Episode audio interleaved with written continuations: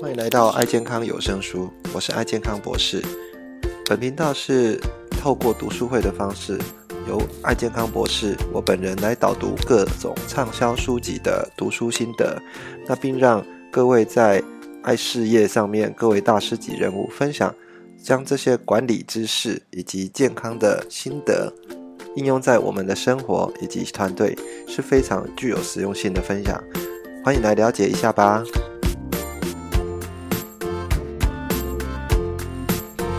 各位大家好，那我们继续来聊这本书啊，《杂讯》啊，这本书里面所给我们的一些想法。那上礼拜我们跟各位聊到哈，那会有杂讯的分类是来自于这种哦水准杂讯跟形态杂讯的部分。好，那形态杂讯主要又来自于我们呃个体内部的呃一个交互作用。好，那我最近再把这个形态杂讯哈稍微再。再造做一个一个进一步的一个解释哈，其实形态杂讯很像是呃这个人的啊个性啊或者是呃水准的一个部分，好，那这个是他的个性，所以有时候我们遇到呃一些人哈，对于看事情的角度会比较严厉。那也会比有一些人会比较宽松哈，那这种是一个来自水准杂讯的不同啊。另外啊，有一种叫做形态杂讯哈。那形态杂讯，我们进一步来看，它事实上还有分两种，一种是呃来自于这种场合杂讯哈。场合杂讯比较偏说哦，今天这个人的哦情绪啊啊，或者内心的一些啊，或者是场合。或者是疲劳，这些都会受到啊去影响到他本身的一个下判断的一个时候，所以有时候我们在跟人家讲在下判断的时候，其实要呃让这个状态哈，其实尽量一样，不然啊每次在下的一个决定都会有不一样的结果。那我们当然希望说有一些啊一些决定决策哈是不要受到一些呃来自于这种社群啊或来自于一些啊锚定效应的一些影响。那我们当然知道说，其实这些杂讯哈，会来自于一些比较我们对于一些事情判断哈比较客观的无知哈，因为我们会对于来自于一些过度直觉的一些信心哈，因为我们过凭着你过去的这些经验啊，这些呃一些相关的一些嗯教育的程度哈，来去判断说你事实上看这件事情的时候，就会有一些直觉部分。那要减少这样的一个内容的话，当然要减少。哦，所谓的呃杂讯哈，所以事实上我们会希望有一个判断的模型。那这个模型当然啊越简单，你就会越稳健哈。那当然这个模型的话，我们要经过啊不断的去做很多的一个测试哈，让这个模型呃慢慢的贴近我们比较希望的一个结果哈。好，那这是上一次跟各位聊到的，好，为什么我们杂讯会有这样的一个产生的部分？好，那我们会有哪些形态？那以及呃，我们对未来的一些无知，哈，客观的无知，以及对我们这种过度直学这种信心，哈，那很有可能会造成我们期望的一种预测型判断，哈，会有一些一些比较呃不是那么符合我们需求的一个部分，哈。那我们今天来看一下，说为什么？我们大脑哈会产生这种杂讯的部分，而事实上，呃，我们杂讯是来自于说我们我们有关啊快速啊以及系统的一个思考运作模式。那这种快速的思考模式，有时候就是会造成我们这些判断错误的一个元凶哈。那这本书的作者其实会呃分析非常多的有关我们。在下决定的时候，有一些呃决定的一个流程哈。我们第一个来讲叫做啊结思法哈。结思法就是我之前可能跟各位提到的是说，我们凭我们过去一些经验哈，然后来做呃简化的一个思考哈。我们会用一个很简单的问题啊来去解释好一种比较。困难的一些问题哈，这种简化思考模式叫做结思法哈。那这种结思法是我们大脑的一个懒惰的运作机制哈，因为它很难得去用一些比较嗯困难的一些思考方式啊，来看看说整件事情的一个全貌，所以我们就会用一个比较简单的一个问题来取代好这样的一个问题。那这样的状态哈，有可能会引引发一种我们叫做啊心理偏误的部分哈。那这边就有用了一个例子来跟大家哈来做一个想象。他说，嗯，有一个人哈啊叫做比尔哈，他事实上很聪明，但是他缺乏想象力啊。他三十三岁啊，遇到入迷的事情时候，他会难以自拔。他老是一副无精打采的样子，但是在学校哈，数学是他强项，社会跟这个人文科目是他的啊弱项，也就是他的罩门的部分。那你如果听到这个比尔这样的一个状态的时候，你会怎么样去判定说比尔他是本身是什么样一个人？哈，你觉得最有可能的是什么样？啊，第一个，比尔是医师啊，四号是还扑克牌，或者是比尔是建筑师。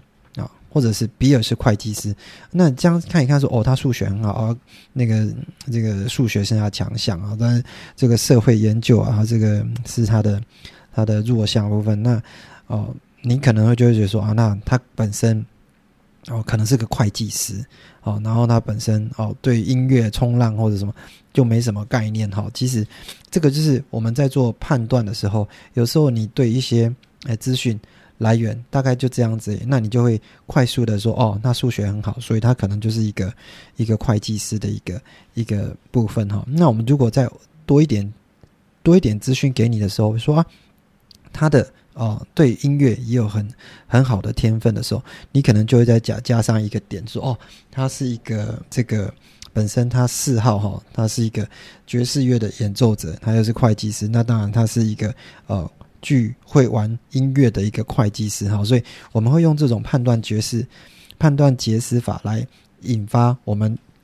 的一个一个结论哈，快速的去下一个结论。这就是我们常常人类在下判断的时候会少了一个东西，就是少的一个基本率的一个忽略哈。基本率就是说，大概这一整件事情哈，如果你的资讯来源。不是那么完整，不是那么完备的话，你可能会忽略基基本的基本率。那你就是不不会去知道说，在这样的一个状态之下，呃，会产生哦，你所判断的这样一个结果，达到这样的一个平均的一个几率大概是有多少哈？那就会用你以前的经验来说，哦，他数学很好，所以他可能是医师，可能是会计师的部分。那他呃社会不好，他可能就是在社会方面不是一个强项。然后这样会引发一种叫做。心理偏误的部分，那如果有引发心理偏误的时候，其实我们就会产生一种哦结论的一个偏误，哦结论偏误。那这种结论偏误就是呃，对于整个最后的一个结论，哈，事实上会产生一种叫做未审啊先判的一个结果，哈，就是说我们今天等于是我们期望哈整件事情赶快有一个结果出来，所以你会透过一种结思法，哈。来，赶快，然后跳跳出这种，甚至有时候这种未审先判的一个因素到处都是啊，会通常会掺杂一些啊情感因素哈。那这种情感因素，在心理学家这种保罗啊斯洛维奇里面，他就讲说这种叫情感的结思法哈。我们有时候在思考的决定的时候，会跟着感觉去走哈。譬如说，我们喜欢的政治人物啊，喜欢跟他沾上边，我们事实上都会喜欢。那你讨厌的事物的时候，甚至他们的长相，他声音就会惹你的嫌哈。那这种这种呃产生这种心理偏误的部分哈，其实就会呃影响到我们在做结论的时候会产生一些未审先判哈。另外一个啊结论偏误比较呃明显例子就是我们讲的一个锚定效应的部分。那锚定效应我们之前就已经有跟各位聊到说哦，其实。如果今天啊你在看第一个决定的时候，那这个决定很容易去引起后面一些人哈给我们的一些一些啊后面下的决定会参考前面的一些决定哈，所以一样我们都忽略了一个东西叫做基本率哈。那另外用一个简单的问题好来去替代一些比较复杂的问题啊，那这种简单问题，比如说呃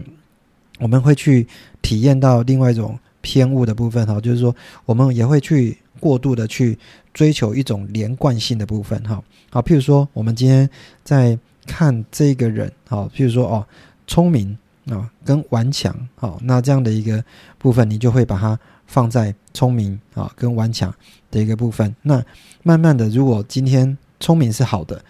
那顽强的也是好的，那结果慢慢的再加上这个人很机巧。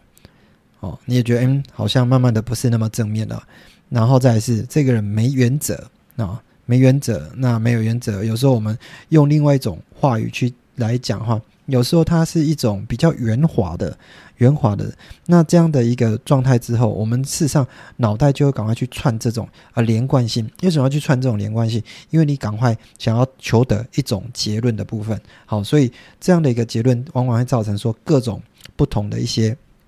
下出来的一个结果，哦，会完全的不一样。这也就是我们之前跟各位讨论到说，你在不同的场合，然后会所下的一个决定会不一样，因为你会产生一种心理上的偏误，哈。所以在这边跟各位聊到，哦，事实上这本书，哈，事实上还是呃有点不太那么容易去理解，哈，因为它讲到非常多的有关心理学的一些应用的状态。但是呢，其实这本书我个人还蛮推荐大家，哈，多看几次，哈，因为它其实是。经过了非常多的哦教授的研究哈，把这样的一个状态透过归纳的方式来让我们知道说，为什么你在下这样的一些判断的时候，尤其你在下决定的时候，为什么要考虑到很多的呃观点？因为这些观点哈，可能会引起你在下判断的时候，其实不是那么准确的一个一个方式哈，这是一个。呃，值得大家去探讨，所以这本书事实上有点呃小小的，可以多看几次。那我个人看这本书也是看了啊两到三次哈，所以才可以跟各位来聊到好这样一部分。再来是说哈，我们会引起这种心理偏误的杂讯。第二种是来自于一种叫做配对的部分，而配对事实上是我们啊我们大脑在做运作的时候，其实一个很重要的一个一个运作机制哈。除了刚刚讲简化问题。啊，因为你不想让大脑有太多的负担嘛，哈，所以会把很多问题期望用这种简单的问题来回答一些复杂问题。但是事情不是有时候我们不是我们想象的那么简单，哈。再是配对的部分，那配对事实上我们有时候会会呃会用一个概念，哈，就是说我们会忘记说，呃，有时候这样配对没有所谓的强度之分呢，哦。啊，所以什么叫没有强度是？譬如说红色有没有比蓝色大？当然是没有哈，因为或者是信心、哦优势、哦这样的一个吸引力、哦愤怒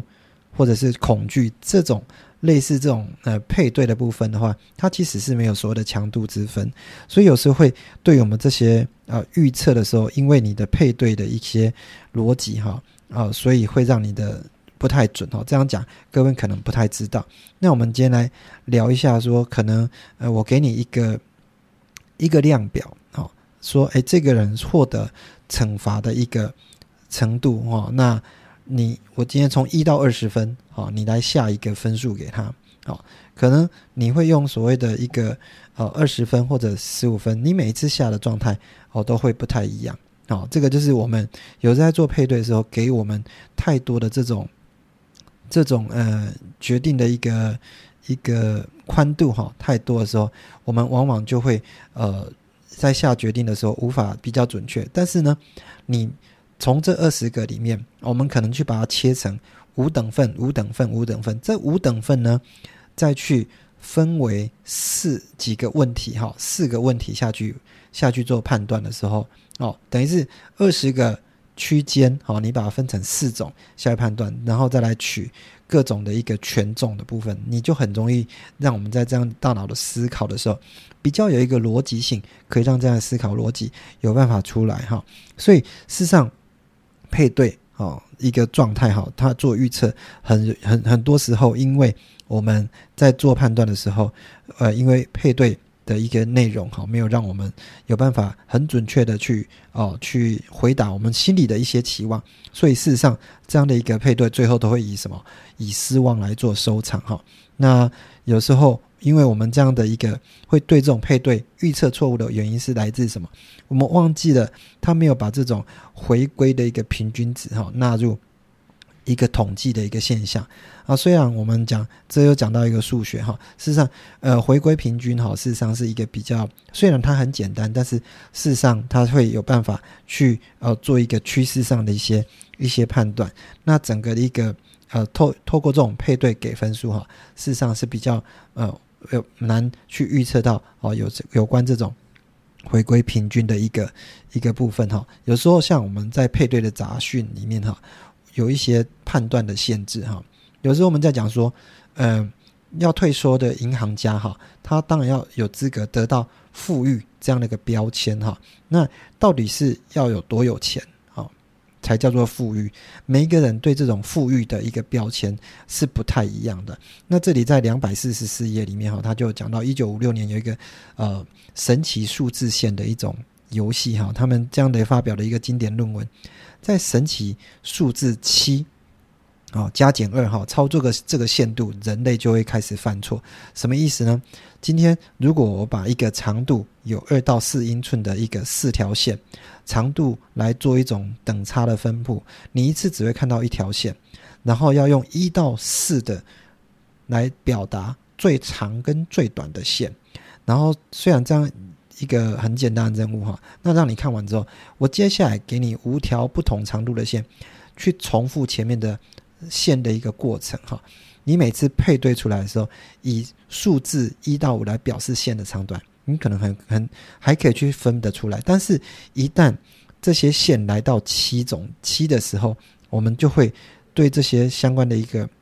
容易就会产生一个上面的一个错误哈。这也就是说，为什么你在做配对的时候，尽量不要超过。哦，七体的部分，因为你只要猜超过七体的时候，事实上很容易产生一些哦，在下标签的时候会有一些不同的一些结论出来，那这些结论就会引发我们刚刚讲的这种哦错误的部分。所以有时候我们在呃给各位在做评分的时候，各位会最常看到有一种叫五星评分哈，像 Google 啦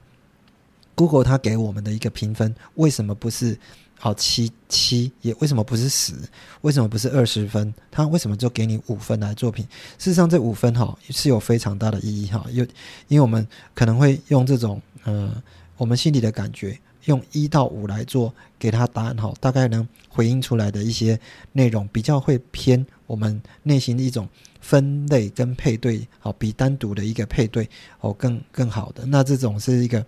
呃，所以事实上，我们有时候在给。一些群体里面哈，如果哪一些人会比较好，哦，那这个群体说哪一些人比较成绩比较好，你会说哦，他是他成绩很好，到底有多好？你就要说哦，他可能是班上的前百分之五，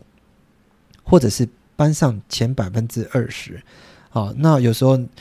投资或者评估的时候，他说哦，百分之九十的人都会有这样的，那这个概念就是给大家一个。数字给一个量表的一个标签哦，大概告诉你说它其实是落在什么样的位置哈，这样子我们在做啊判断的时候会比较有办法去把这样的一个判断哦把它做出来的部分。那所以呢，呃，我们有为什么会产生是这些杂讯哈？第一个大脑的解释法，第二个有什么在做派配对给分数的时候会忘记一些平均值，回归平均值的重要。我们只是用希望说用这种。哦，配对这种卡片的一些方式，哈，来表达我们内心的一个情绪。但是很多东西是没有办法用这种哦配对的方式来给他一个答案，哈。那最后呢，呃，来聊一下说有关量表，哈。那量表我们呃，事实上有时候我们在给一个量表的时候，无法让里面量表的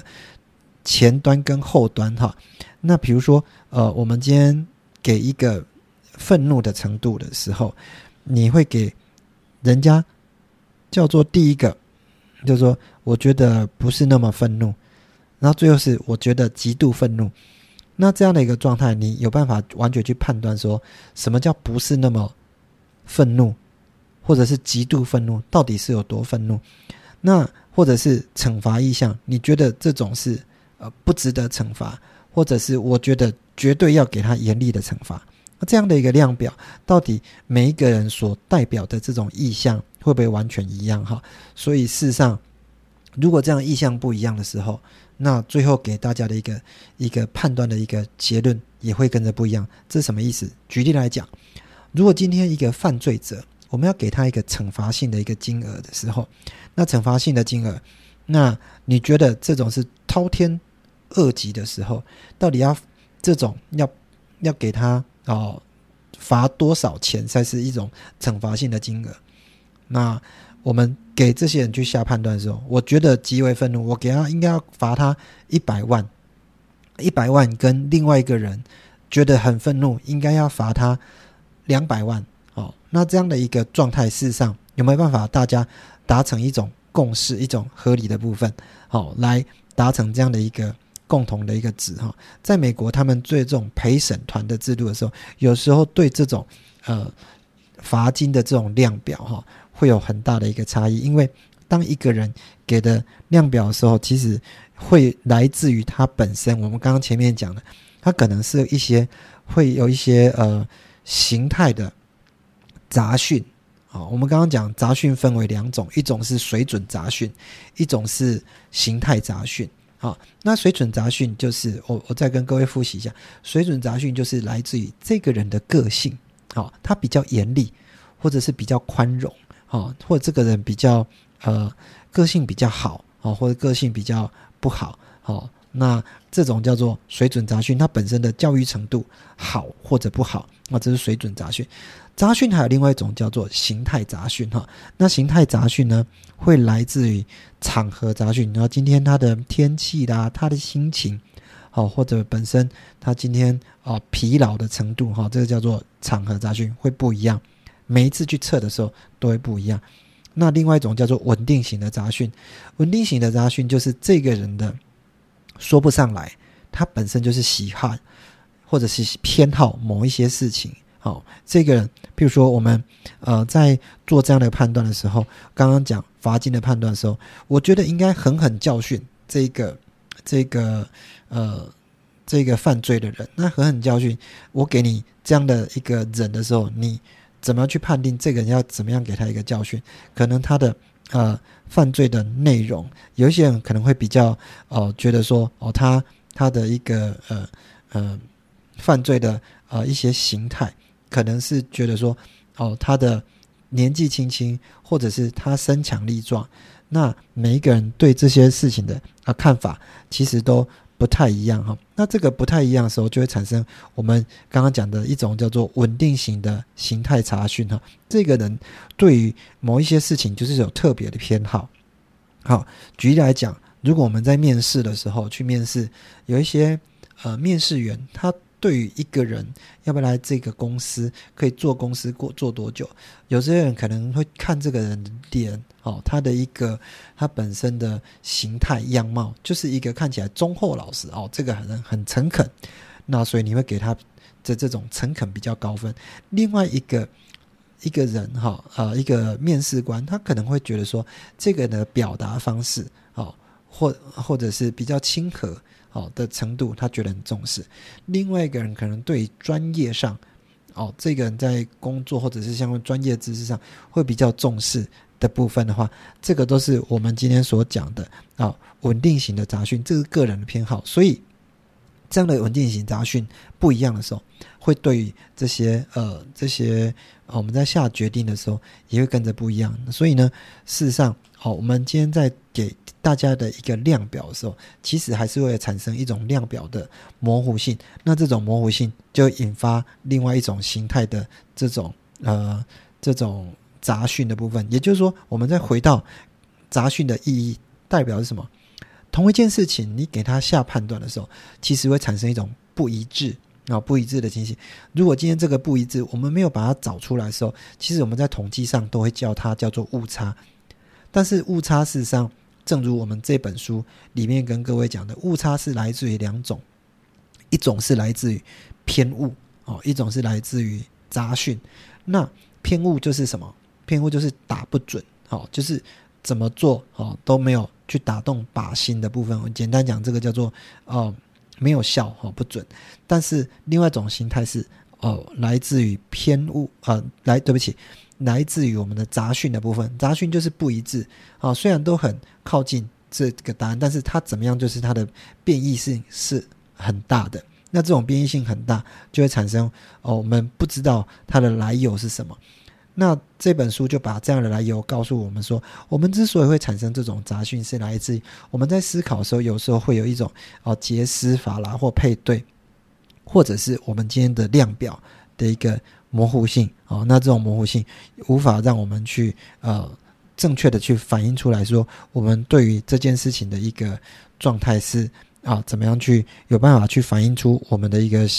一个内容。那这种哦杂讯的内容包含我们讲的形态的部分，又分为来自于个性上面，好，或者是来自于偏好的部分。那个性就是水准杂讯啦，啊，偏好就是稳定型的杂讯。那这种偏好会比较偏我们有一些人格特质或者性格的部分哈。那人在许多方面哈，其实大家不都不太一样。随便翻一个字典哈，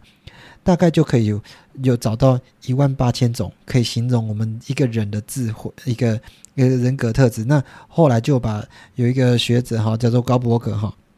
高伯格他就。在呃一九八一年的时候，就把我们的五大人格特质去把它区分出来，然后区分出来。譬如说，有一些人他是比较外向、比较亲和、比较认真尽责。或者是经验开放啊，情绪啊比较稳定的部分，这些人格特质事实上会对我们一些在做判断的时候，其实都会有很多的一个杂讯的，对我们一些杂讯上的一些影响哈。这是呃今天跟各位聊到有关杂讯的组成哈的一些主要原因哈。那主要原因来自于杰斯法。哦，或者是一些大脑的一个运作，哦，容易做配对，或者对我们常常在做判断的时候，会依赖一个量表。但是如果今天这个量表的一个陈述，哦，它本身是很模糊的话，我们就无法去完全去。表达出我们对整件事情的看法。那大家每一次事事情的看法不一样的时候，就会产生不一致。那这个不一致就是其中的包含一种东西，叫做杂讯的部分。那杂讯的来源哦，正如这本这本书讲的，